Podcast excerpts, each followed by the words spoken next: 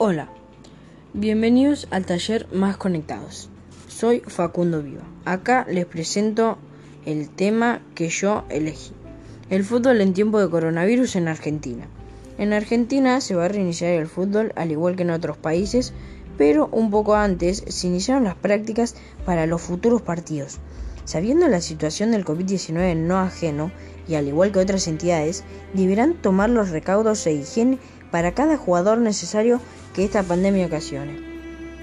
Las medidas de higiene en el fútbol son aquellas. Botellas de agua particular, barbijo en el banquillo de suplentes, la distancia de 2 metros en el banquillo de suplentes, saludo con el codo, no abrazarse y que viva el fútbol.